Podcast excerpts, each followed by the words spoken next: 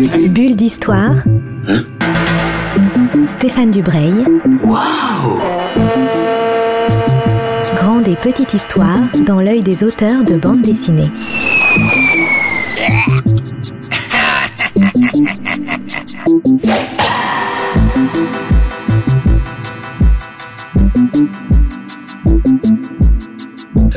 Bonjour à toutes et à tous qui nous rejoignez sur Art District pour une nouvelle bulle d'histoire. Cette semaine, je suis avec euh, Valérie Mangin. Elle va nous dire qui elle est. Mais Valérie Mangin, bah, c'est une des scénaristes, une des autrices, à mon avis, les plus importantes de la bande dessinée française euh, contemporaine. On va dire ça comme ça. Voilà, c'est, enfin pour moi, ça résume bien les choses, en tout cas. Valérie, bonjour. Euh, question rituelle des bulles d'histoire. Pour tous les gens qui ne connaissent pas la BD, qui nous écoutent, qui es-tu? Ah, bonjour à tous. Alors, je ne sais pas si je suis une des autrices les plus importantes euh, en ce moment, mais en tout cas, oui, je suis une scénariste de bande dessinée euh, très heureuse de l'être, une historienne de formation qui a longtemps étudié à l'école des Chartes et qui a fait une thèse sur l'époque moderne. Et je suis surtout une grande amatrice de peplum sous toutes ses formes. J'ai le grand plaisir d'en faire moi-même, dont, dont Alix Senator. Donc, voilà, donc, donc tu es, tu es une, scénariste heureuse, ce qui est pas mal. Bah, c'est l'essentiel. Donc, comme tu dis, tu, tu, écris les scénarios de la série Alix Senator. Ma, première question, parce que moi j'ai découvert Alix très très tard dans, dans ma vie d'amateur de bande dessinée, bizarrement. Toi, à quel moment tu, as, tu es tombé dans Alix et comment tu, tu l'as découvert? Ah, Je l'ai découvert euh, assez jeune, je devais avoir 12 ans. Et je devais euh, commencer le latin euh, en classe de, 4, de 5e ou de 4e, je ne sais plus. Et c'était assez austère au départ. Et pour m'encourager, mes parents m'ont offert un Alix, le dieu sauvage. Et euh, j'ai beaucoup aimé euh, à la fois l'histoire, l'aventure et à la fois le cadre historique. Et, et donc ça m'a encouragé à faire ensuite des, des études de, de, littérature latine et puis, et puis d'histoire. Je suis vraiment tombée sur Alix à l'adolescence, peut-être le meilleur moment en fait. Ouais, probablement. Je, moi, je, me disais que j'allais le faire lire à ma, à ma, fille qui a 12 ans aussi, justement, parce qu'elle aime bien la bande dessinée. Et puis, euh, je pense qu'Alix, effectivement, c'est c'est un univers à la fois très romanesque et en même temps très ancré. Oui, tout à fait. Euh, Martin arrive à faire ça très bien, mixer à la fois la, grande aventure, euh, le merveilleux, le fantastique parfois, et un cadre historique euh, assez fidèle, même si évidemment il y a toujours un peu d'anachronisme, volontaire ou non, et puis des, choses qu'il a mis à l'époque qu'on croyait vraies et qu'on sait fausses de nos jours. Mais malgré tout, le cadre historique qu'il met à ses albums reste quand même très, très intéressant. Si pour une enfant de 12 ans, je pense que le meilleur Alix, c'est Yorix le Grand de nos jours. J'ai plusieurs, plusieurs copains avec des enfants adolescents qui ont commencé par là et, qui ont bien accroché. Donc c'est celui que je recommanderais. Est-ce que je sais pas si Alix Senator, c'est déjà des choses qu'on peut lire à 12 ans. Est-ce qu'il faut pas avoir un peu de bouteille J'hésite à répondre parce que mes neveux de cet âge-là l'ont lu, donc euh, mais bon, ils ont ils ont lu les bouquins de leur tati, c'est un peu spécial. Non, je pense que je pense que oh, peut-être peut-être 13-14 ans on peut commencer, mais euh, oh, c'est un peu violent. Mais à l'époque de Game of Thrones, je crois que les adolescents en ont vu beaucoup mm. aussi et qu'on peut y aller sans problème.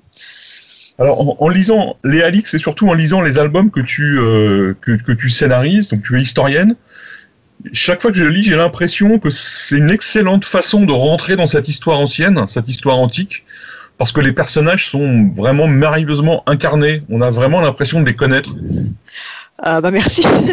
c'est toujours ce qu'on essaie de faire. Oui, je crois que la peut-être le plus important d'une bande dessinée, ce sont les personnages. C'est à eux qu'on s'identifie, c'est avec eux qu'on rentre dans l'histoire.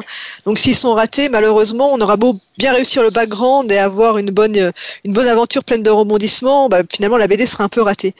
Euh, j'essaie toujours, oui, d'avoir des personnages très incarnés qui sont vraiment, euh, je dire ce qu'ils sont vraiment ce qu'ils sont, avec leur caractère à eux, leur réaction face aux événements. Euh, les enfants sont vraiment des enfants. J'allais dire Alex Senator, pour moi c'est vraiment un homme de 50 ans, même si c'est un homme qui reste vraiment très actif. Il a son âge malgré tout et c'est vraiment romain aussi.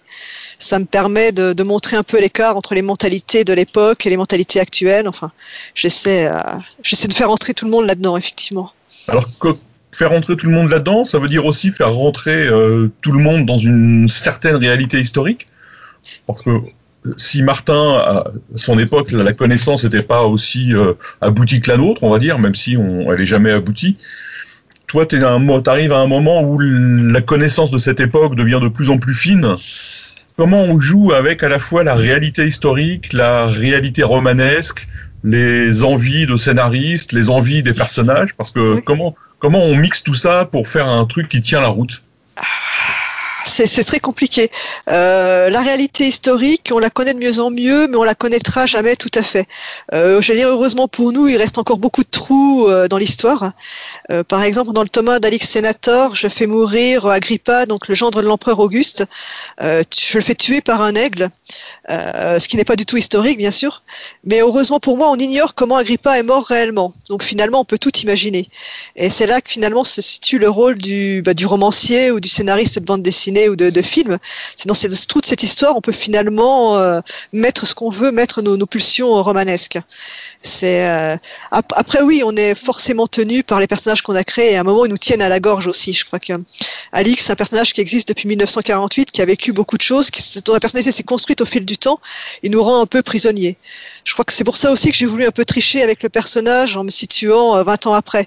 Finalement, ça me permet de me détacher un peu du personnage qu'a créé Martin et de donner moi une personnalité un peu un peu différente. Mais c'est vrai que tout ça est très conditionné finalement, oui. Et en même temps, Alix, c'est un des un des seuls personnages, je trouve, qui est aussi euh, aussi plastique que ça. Par exemple, personne voit Astérix 20 ans après, par exemple. Oui, c'est vrai.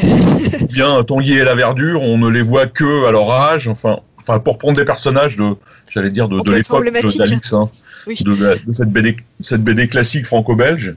Euh, Oompa Oompa, on le voit pas vieux non plus. Enfin voilà, tous ces personnages sont très figés, mais Alix, bah, Alix a l'avantage peut-être sur ces personnages-là d'être euh, moins, je dirais moins manichéen, moins moins radical dans son caractère en fait. Euh, Alix, dès sa jeunesse, euh, bon évidemment c'est un héros, donc il est loyal, il est honnête, il se bat pour la justice, mais en même temps c'est quelqu'un qui a des doutes, qui se trompe parfois, qui fait parfois de grosses bêtises. je crois que c'est dans La Griffe Noire où il y a un enfant qui est empoisonné malgré lui, où il n'arrive pas à empêcher cet empoisonnement.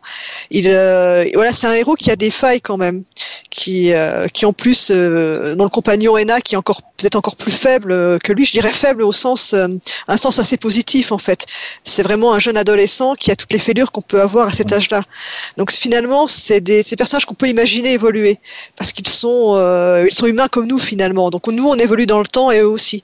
Peut-être que pour Astérix, bon, effectivement ou Obélix qu'on voit toujours, ils sont éternellement au même âge, éternellement avec leur caractère extrêmement tranché. On a du mal à imaginer Obélix sans son menhir ou Astérix qui arrêterait d'être malin tout, d'un coup, quoi. C'est sûr. Non, mais c'est une question que je me posais justement en relisant, parce que même d'autres personnages euh, réalistes, entre guillemets, comme Blake et Mortimer, les auteurs ne peuvent pas les faire vieillir, ça marchera pas. Euh, Julien les avait vieillis euh, dans, euh, je sais plus comment s'appelle cette collection de formats, format rectangulaire. Ah oui, oui. J'ai plus le titre de la bande dessinée en tête, mais les avait vieillis comme ça. C'était assez intéressant d'ailleurs, oui. Mais ça n'a pas pris. Ça n'a pas pris, non. Ça a pas pris. Il était arrivé un peu tôt. On, on, préférait faire rajeunir les personnages encore à l'époque, où il y avait le, petit, c'est l'époque du petit Spirou, de tous ces personnages-là. Bon, le petit Alix, ce serait un peu compliqué vu qu'il a, il a 18 ans déjà dans la, dans la bande dessinée d'origine, donc ce serait. Mais il n'y a pas une série, le petit Alix, qui est sorti ou euh... Oui, oui, maintenant, oui, euh, Alix Origine en fait. Où là, il est vraiment enfant en fait. Oui, c'est ça. Oui, c'est le, le, pari, l'autre pari extrême. Oui, voilà c'est plus une bande dessinée plus jeune public, plus ciblé manga, et effectivement, on le voit vraiment enfant, oui. Quand tu écris un Alix Senator, est-ce que tu est-ce que tu joues avec l'Alix classique ou est-ce que tu fais des alors je connais pas très très bien l'univers d'Alix, je connais un peu mais pas parfaitement. Donc comment tu t'inscris dans l'Alix classique? Est-ce que tu dialogues avec les, les autres albums? Est-ce qu'il y a des, des suites, des, des, des, des, choses trap, des choses comme ça qui permettent aux, lecteurs vraiment fans d'Alix de, de passer de l'une à l'autre? Et de jouer, j'imagine. Oui, oui, oui, beaucoup. Bah, ça dépend des albums, en fait. Certains sont des aventures totalement, euh, je dirais, détachées de la jeunesse d'Alix. Mais le dernier est particulièrement lié puisqu'il revient euh, à Korsabad. Euh, Korsabad, c'est le, le, lieu où il apparaît pour la première fois, en fait, en 1948, quand Martin le crée. On le voit, euh, jeune esclave, seul, dans les ruines de Korsabad qui vient d'être détruite par les Parthes et euh, on se on se demande un peu ce qu'il fait là. Et ça m'amusait de le voir revenir un peu dans cette cité et de, réexplorer un peu son euh, sa jeunesse justement. C'est pour ça que dans dans, euh, dans le tome 11, je le montre je le montre la bataille où son père disparaît, en fait, où il est séparé de son père, où il est réduit en esclavage par les Parthes, emmené à Korsabad. Je revisite un peu toutes ces, tous ces épisodes-là. Après, euh, j'ai souvent plaisir dans les scènes à en rappeler d'autres. Là, c'est pareil dans le tome 11, quand Alix euh, enfin, réunit une armée de statues d'argile en fait pour effrayer ses adversaires. Je fais une allusion bon, au dieu sauvage, donc la première, la première Alix que j'ai lue, en, lui en, faisant dire à Alix que ça lui rappelle la ruse d'un général fou qu'il a connu en Afrique. bon, des allusions comme ça, il y en a, il y en a beaucoup. Hein. Ça, je vais pas cacher, c'est toujours le plaisir du scénariste de, de rappeler les choses. Et puis, je veux dire que, oui? Vas-y, vas-y, termine. À mon, grand plaisir personnel, je, vais, je suis en train de réaliser un Alix classique. Parce que je parle d'Alix classique pour le, séparer la série euh, originelle de la série de mm. ma série Alix Senator, qui va être reliée euh, au tome 13 d'Alix Senator.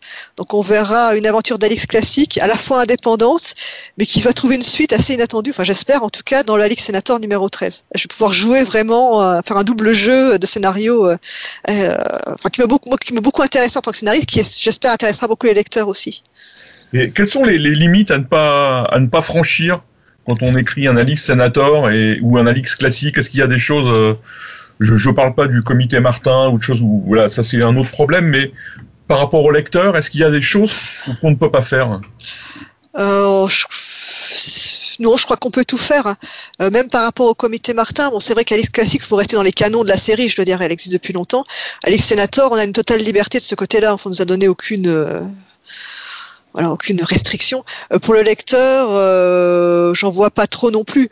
Ah, c'est plutôt des restrictions personnelles. Moi, je sais que bon, moi, faire des scènes qui seraient, euh, j'aime bien la violence, mais l'ultra-violence m'intéresse pas trop.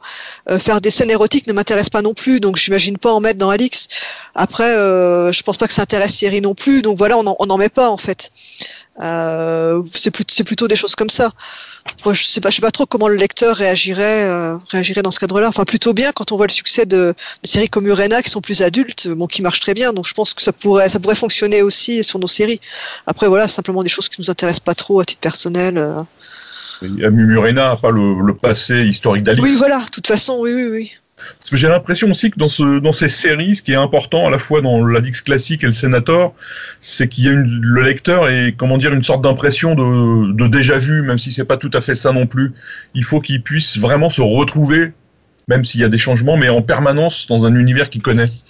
Euh, c'est vrai pour une grande partie des lecteurs d'Alix Senator qui sont aussi des lecteurs d'Alix. Là, effectivement, ils aiment beaucoup euh, qu'on leur rappelle des choses, que les choses se répondent et résonnent entre elles. Ça permet justement de voir l'évolution du personnage ou sa non-évolution d'ailleurs sur certains, sur certains points. Après, on a aussi beaucoup, heureusement, de jeunes lecteurs qui découvrent Alix Senator, qui connaissent pas du tout la série classique. Je veux dire qu'ils s'en fichent, euh, qu'ils s'en fichent complètement. Après, j'espère que ça donnera envie à certains d'aller la lire, mais voilà, c'est pas du tout une obligation. Euh... Oui, c'est ça. J'espère que l'esclave de Corsabat peut se lire sans, sans avoir connu du tout Alix. Quoi. Ah bah moi, je, oui, je pense qu'on peut tout à fait. Et c'est même. Euh, je dois dire que par rapport à d'autres euh, albums d'Alix Senator, c'est un, un, des albums, moi, qui m'a donné le plus envie, justement, de, de, de découvrir dans des, d'anciens albums de l'Alix classique. Parce qu'effectivement, il parle de son père et on sent qu'il y a, qu'il y a un nœud psychologique là que, qui est important, donc on a envie d'en savoir plus, quoi. Alix, c'est quand même un c'est quand même un orphelin, oui, qui a perdu son père dans des conditions extrêmement violentes, qui ensuite a été réduit en esclavage. Donc il a, il a quand même un passé traumatique assez important, qui est, qui est assez intéressant à explorer. Oui, oui pour une pour, une scénariste, je pense que c'est une, vraie mine d'or, quoi. Ah oui, oui, c'est. Je sais pas si Martin l'a fait volontairement, mais c'est très bien vu à l'arrivée, oui.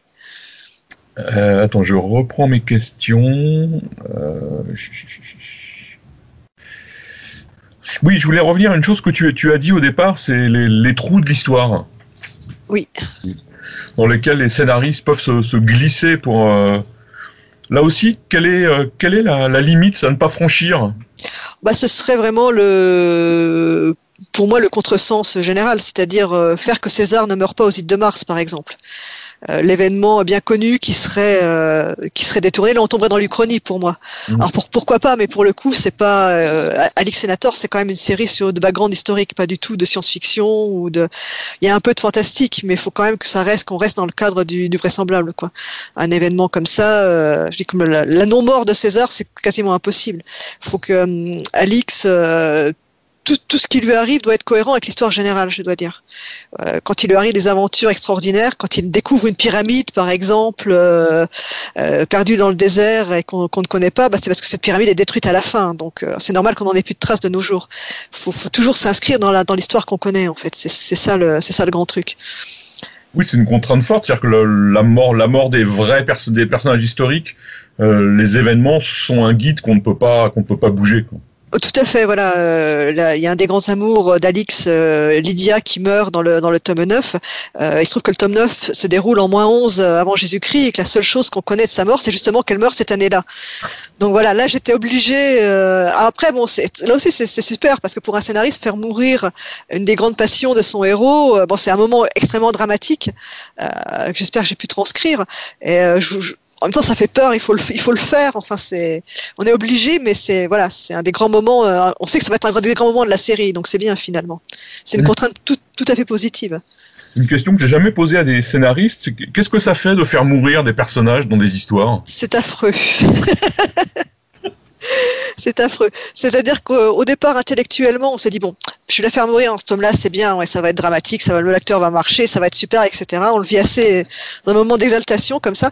Puis au moment où on écrit la scène, c'est déjà plus dur. Quand on finit par la vraiment la dialoguer, la fignoler, c'est vraiment c'est vraiment plombant et on se dit oh quand même, j'aurais peut-être pu la faire durer encore plus longtemps, encore quelques mois. Pourquoi la tuer maintenant? C'est trop dur, il mérite pas ça. Euh, pourquoi elle, elle était gentille, j'aurais pas dû. Enfin, c'est euh, ah non, c'est affreux. Faire mourir un personnage, c'est affreux. Et, voir la arriver voir la page dessinée avec le personnage qui meurt, c'est encore pire. Est-ce que tu as sauvé des personnages quelquefois? Non. je, me, je me force la main parce que j'écris des synopsis très détaillés que j'envoie évidemment à Thierry, au comité Martin et à tout le monde. Donc voilà, c'est décidé, il faut y aller maintenant. Je, me force la main comme ça. Sinon, je crois que j'aurais tendance à faire ça. Oui. Je, personne je comme, résister. Comme, dans les corridas, la, la grâce finale avant le, coup de grâce. Non, non, c'est pas. les combats de gladiateurs quand l'empereur levait le pouce pour épargner. Non, malheureusement.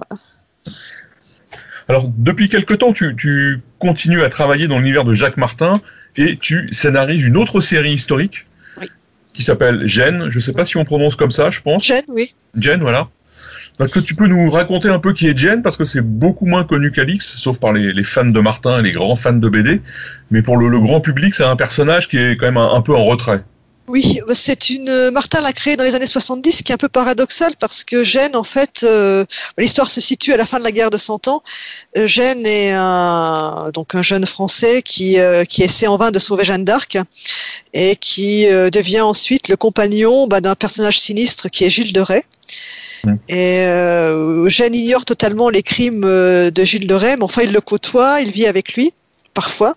Il, il construit des, une chapelle aussi pour lui, parce que Gênes, de son métier, est architecte et maître d'œuvre. C'est un artiste avant tout. Et on le voit évoluer voilà, dans toute cette période qui est très sombre, très sanglante. Je crois que Gênes est peut-être la série euh, la plus sanglante de Jacques Martin, la plus dure. Euh, il, on, voit passer les écorcheurs, on voit passer euh, les sorcières avec les, les, les mises à mort euh, brutales, évidemment. Et euh, j'ai essayé un peu de ramener un peu d'ordre et de, de justice dans, dans, cette, dans, ce paysage chaotique euh, de, de guerre qui euh, de guerre franco-anglaise qui débouche parfois sur la guerre civile ou euh, et qui est partout l'ombre de Gilles de Rais. Donc c'est une, série assez vraiment la plus sombre de, de Jacques Martin. Qu'est-ce qui t'a attiré dans quand on t'a proposé de scénariser cette série Qu'est-ce qui t'a attiré au-delà de l'univers de Martin qui est toujours un délice. Oui, Alors bah, c'est un peu ce contexte déjà justement assez euh, bah, qui me changeait un peu de l'Antiquité et qui était assez sombre et de finalement pendant une guerre civile tout peut arriver.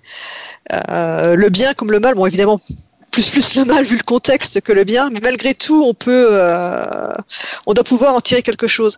Et le fait de montrer un artiste, c'était ça qui m'attirait aussi en fait. C'était l'occasion de pouvoir montrer euh, bah, mon rapport aussi à l'art en général. Euh, quand, je, quand on a le premier tome que j'ai scénarisé, ça se passe, s'appelle Le Conquérant et se passe à Bayeux, et tout tourne un peu autour de la tapisserie de Bayeux. Et ça m'amusait aussi de montrer le rapport de ce personnage qui est un artiste vis-à-vis d'une œuvre d'art, euh, le rapport aussi de tous les gens qui sont autour de lui vis-à-vis de ça et quelle place l'art peut avoir pendant une période aussi, euh, difficile finalement? Qu'est-ce que l'art apporte pendant une période de guerre où finalement euh, bah, tout le monde a autre chose à faire que de regarder la tapisserie de Bayeux pendant la guerre de 100 ans en fait? Tout le monde lutte pour sa survie. Mais malgré tout, c'est des choses qui restent importantes. Ça, c'était, ça m'intéressait de le montrer. Mais j'imagine que c'est un travail euh, de, enfin, je vais faire un jeu de mots, un travail de romain, parce que passer de l'Antiquité au Moyen Âge, j'ai une solide formation, heureusement, grâce à mes études à l'école des chartes euh, et mes classes préparatoires. Euh, j'ai beaucoup étudié le Moyen Âge français, donc ça, ça, a pu m'aider. Après, bon, j'ai eu un, délai suffisant euh, pour pour écrire l'album, donc donc ça a été. Puis en partant de la tapisserie de Bayeux, j'ai triché aussi. Comme j'habite Bayeux, bon, c'est quelque chose que je connaissais bien. Je suis pas allée. j'ai bien choisi mon sujet, on va dire, pour que ce soit relativement simple. Alors là, c'est pour revenir à, Martin, Jacques Martin. Quand on lit les Alix et quand on lit les, les Jen, c'est quand même des personnages extrêmement lumineux. C'est une chose qui m'a toujours frappé dans, dans, son, dans son travail. Les choses autour peuvent être toujours d'une noirceur ou d'un, sont absolument dramatiques, mais il a créé à chaque fois des personnages extrêmement lumineux. J'imagine que c'est un vrai plaisir de, de, travailler des personnages aussi, euh, aussi beaux. Oui, oui, tout à fait, oui. Euh, mais j'avoue qu'Alix me séduisait beaucoup quand j'étais adolescente. Euh, son côté blond, comme ça, son côté, euh, sa tenue en rouge aussi, c'est vraiment, c'est vrai que c'est un personnage qui attire l'attention au sens positif du terme, qui arrive, c'est vrai qu'il est très lumineux, mais en même, enfin, j'aime la subtilité qui est en lui aussi, c'est-à-dire que euh, il est lumineux, il essaie toujours de travailler pour le pour le bien, la justice, etc. Mais en même temps, euh, ben, il a une part d'ombre. Alors lui, c'est Enac, un peu sa part d'ombre, où euh, finalement il existe par contraste par rapport à cette part d'ombre. Et l'ombre non seulement Enac bien sûr, mais tout, les, tout le monde autour de lui, tous les personnages sont un peu un peu gris, j'allais dire, ni noir ni blanc, comme on, pourrait trouver qu'il y a beaucoup de personnages de cette époque-là qui sont plus tranchés. Euh, c'est ça qui est plaisant quand même, c'est que cette lumière, elle n'est pas absolue, quoi. Elle, elle scintille par moment, et à d'autres c'est plus difficile. C'est une lutte pour la lumière en fait, plus qu'une lumière elle-même, est-ce qu'entre Jen et, Alix, il y a des rapports? Est-ce qu'il y a des passerelles? Est-ce que c'est facile de se glisser d'un univers à l'autre? Pense pas vraiment qu'il y ait de passerelle, quoique ça m'amuserait de faire une histoire en deux parties, peut-être avec un héros dans, dans, chacune des parties. Mais là, je vois pas trop, euh, je vois pas trop de rapport. Les, euh, bah, Alix, c'est aussi, euh, enfin, c'est est censé se passer pendant la guerre civile entre Jules César et Pompée, mais c'est quelque chose qu'on voit pas vraiment. Qui est, Alix n'intervient pas sur les événements historiques proprement dit, sur la guerre proprement dit, pour l'instant. Et je crois que c'était la volonté de Martin. Alors que Gênes est beaucoup plus au cœur des événements. Quoi. Agit, il essaie de sauver Jeanne d'Arc, il essaie d'influencer Gilles de Rais, il rencontre le roi Charles VII, il rencontre les puissants. Euh, il, essaie, de les influencer, d'intervenir sur le cours de la guerre, ce qui n'est pas du tout le cas d'Alix, qui en est vraiment. Euh, parfois, ça lui arrive de rencontrer César, évidemment, hein, tout le monde sait bien, mais il, est vraiment en dehors. Euh, quand il est à Alésia, il n'intervient pas dans le siège d'Alésia, par exemple. Il reste vraiment en dehors de tout, ça, quoi. Ce qui n'est pas le cas de Gênes, qui est vraiment au, cœur de l'action, lui. Ah oui, parce que moi, je pensais à des Alix comme le. C'est pas toi qui l'as scénarisé, hein, l'Alix en, en, Angleterre, chez les, chez les Bretons, entre guillemets, quoi oui, les, plus récents, ça change un peu avec les, nouveaux auteurs. Je pensais aux Alix de vraiment de Jacques Martin, oui. C'est vrai, oui. Ah oui, j'avais une autre, une autre question, c'est que je, alors je l'ai plus chez moi, je sais pas où je l'ai mis cet album. Tu avais participé à un album sur la guerre de 14. Euh, un album collectif, oui. Un album collectif où il y avait. Une trace de guerre, oui, c'est ça. Beaucoup, beaucoup d'auteurs. Oui, j'avais fait ça avec l'atelier virtuel, euh, c'est-à-dire que j'avais scénarisé ça, mais il y avait eu sept ou huit dessinateurs qui avaient travaillé dessus avec moi. Oh, bah, de, Denis Bajram, Alexis Santenag, Brice Cossu. Euh, là, je, je, vais les citer, donc je vais forcément oublier quelqu'un. Johan Guillaume avait fait les couleurs aussi. Enfin, Thibaut de Rochebrune qui a fait une humain après avec nous. Enfin, oui, oui. On avait fait une petite histoire en collectif comme ça, c'était très sympa. Oui, là, c'était une incursion dans l'histoire contemporaine. Bon, même si tu avais réussi à. J'avais triché, c'est pareil. Voilà, tricoter une histoire, euh, une histoire avec un, un Gaulois, je crois, ou un homme préhistorique. Oui, même euh, c'était bah, l'idée, c'était que la guerre était éternelle en fait. Donc on voyait, euh, ça commençait sous la préhistoire, on voyait une sorcière montrer des images dans le feu à des enfants, à des enfants, et on voyait finalement des images de guerre qui se passaient à toutes les époques jusqu'à arriver à, évidemment à la guerre de 14 et puis la guerre de 45. Enfin. À part ça, tu n'as pas envie de, raconter des histoires contemporaines? Non. La réponse est radicale, mais non. Visuellement, je suis pas très attirée par la période contemporaine. C'est vraiment les hommes en costume, euh, c'est pas du tout mon truc. Euh, j'aime beaucoup la science-fiction aussi. Ça m'arrive souvent de faire de la science-fiction, euh, mais j'avoue que oui. Euh, pour moi, la bande dessinée, c'est un art graphique, donc le visuel est extrêmement important. Et pour l'instant, euh, le visuel contemporain, ça m'attire pas, pas vraiment. Après, peut-être que si j'avais une idée précise, bon, j'aurais envie de la traiter aussi. Ça, je dis, je dis non, ça se trouve dans six mois, j'aurai une idée et je, je, serai sur un truc qui se passera au XXe siècle. Mais pour l'instant, non, ça m'a jamais, j'ai jamais eu d'idée qui me donnait envie de faire une bande dessinée contemporaine. Et voilà, ça m'attire pas. Même en tant que lectrice d'ailleurs, mais c'est C'est vraiment un goût personnel. J'ai une dernière question, c'est sur le dessin et sur les rapports entre les scénaristes et les dessinateurs. Parce que Alix Senator, donc là, le 11e tome vient de sortir. Oui. Toujours avec le même dessinateur. Oui. Oui. C'est des, des, couples qui m'ont toujours fasciné, moi, les, les, dessinateurs, scénaristes comme ça sur des, des séries au long cours. Et surtout qu'avec Thierry, c'est pas notre première série. On a commencé ensemble. Enfin, on mhm. s'est rencontrés en 2002, je crois. On a commencé à travailler ensemble en 2004 sur une série qui s'appelait Le Dernier Troyen, qui est une adaptation, bah, à la fois un mélange de, de l'Odyssée et de l'Énéide euh, en, en science-fiction justement, sur lesquels on a fait six tomes euh, avant avant Alex Senator. Donc, vous voyez, on travaille ensemble depuis, euh, oui, ça, ça, on se connaît quasiment depuis 20 ans maintenant. On est vraiment un très vieux couple, oui. J'imagine que l'un et l'autre, vous devez quasiment anticiper, j'imagine, certains. Oh, maintenant, oui. on sait ce qu'on attend l'un de l'autre, oui. Je sais, je sais ce que je peux demander à Thierry, ce qu'il aime faire, ce qu'il aime pas faire, ce qui. Euh... lui aussi, enfin, il sait bien, il sait à quoi s'attendre maintenant. Mais bon, on arrive à se renouveler quand même, c'est ça qui est, c'est ça qui est sympa. Oui, oui, je, je confirme. Je confirme pour les auditeurs, il y a bon, Alix Senator évidemment, il y a, il y, a, il y a une suite entre guillemets, même si les albums peuvent se lire indépendamment, mais chaque album à chaque fois a une histoire très euh, très différente, très particulière, et euh, certaines sont vraiment très envoûtantes. Voilà. Ouais, je suis vraiment, je suis vraiment gentil. Mais euh, oui, je trouve. mais c'est bien, continuez. non, mais comme je, je n'interview que des gens que j'aime bien, je perds pas mon temps à, à rencontrer des gens que j'aime pas. Voilà, je, je, préfère partager mon, mon, enthousiasme et mon amour pour le, le travail des, des, des, personnes plutôt qu'en dire du mal. Euh, ça me paraît, ça me paraît important. Euh, ben Valérie, je te remercie pour ces, ces, moments passés avec moi pour parler euh, d'Alix et de ton travail. Je rappelle à tous nos auditeurs que le dernier Alix Senator vient de sortir. Le titre c'est L'esclave de Corsabad. C'est publié par les éditions Casterman et je cherche le prix sur l'album. Je ne le trouve pas. Euh, ça doit être dans les 15 euros, mais je ne sais plus exactement. Et ça, c'est le prix classique d'un oui. album de bande dessinée, donc c'est euh, c'est tout à fait euh, c'est tout à fait donné pour un tel plaisir de lecture. Totalement. Voilà. Je te remercie Valérie. Bah, merci à toi. Bulle d'histoire. Bulle d'histoire avec Stéphane Dubreuil. Wow Une émission à retrouver le mardi et le samedi à 10h30.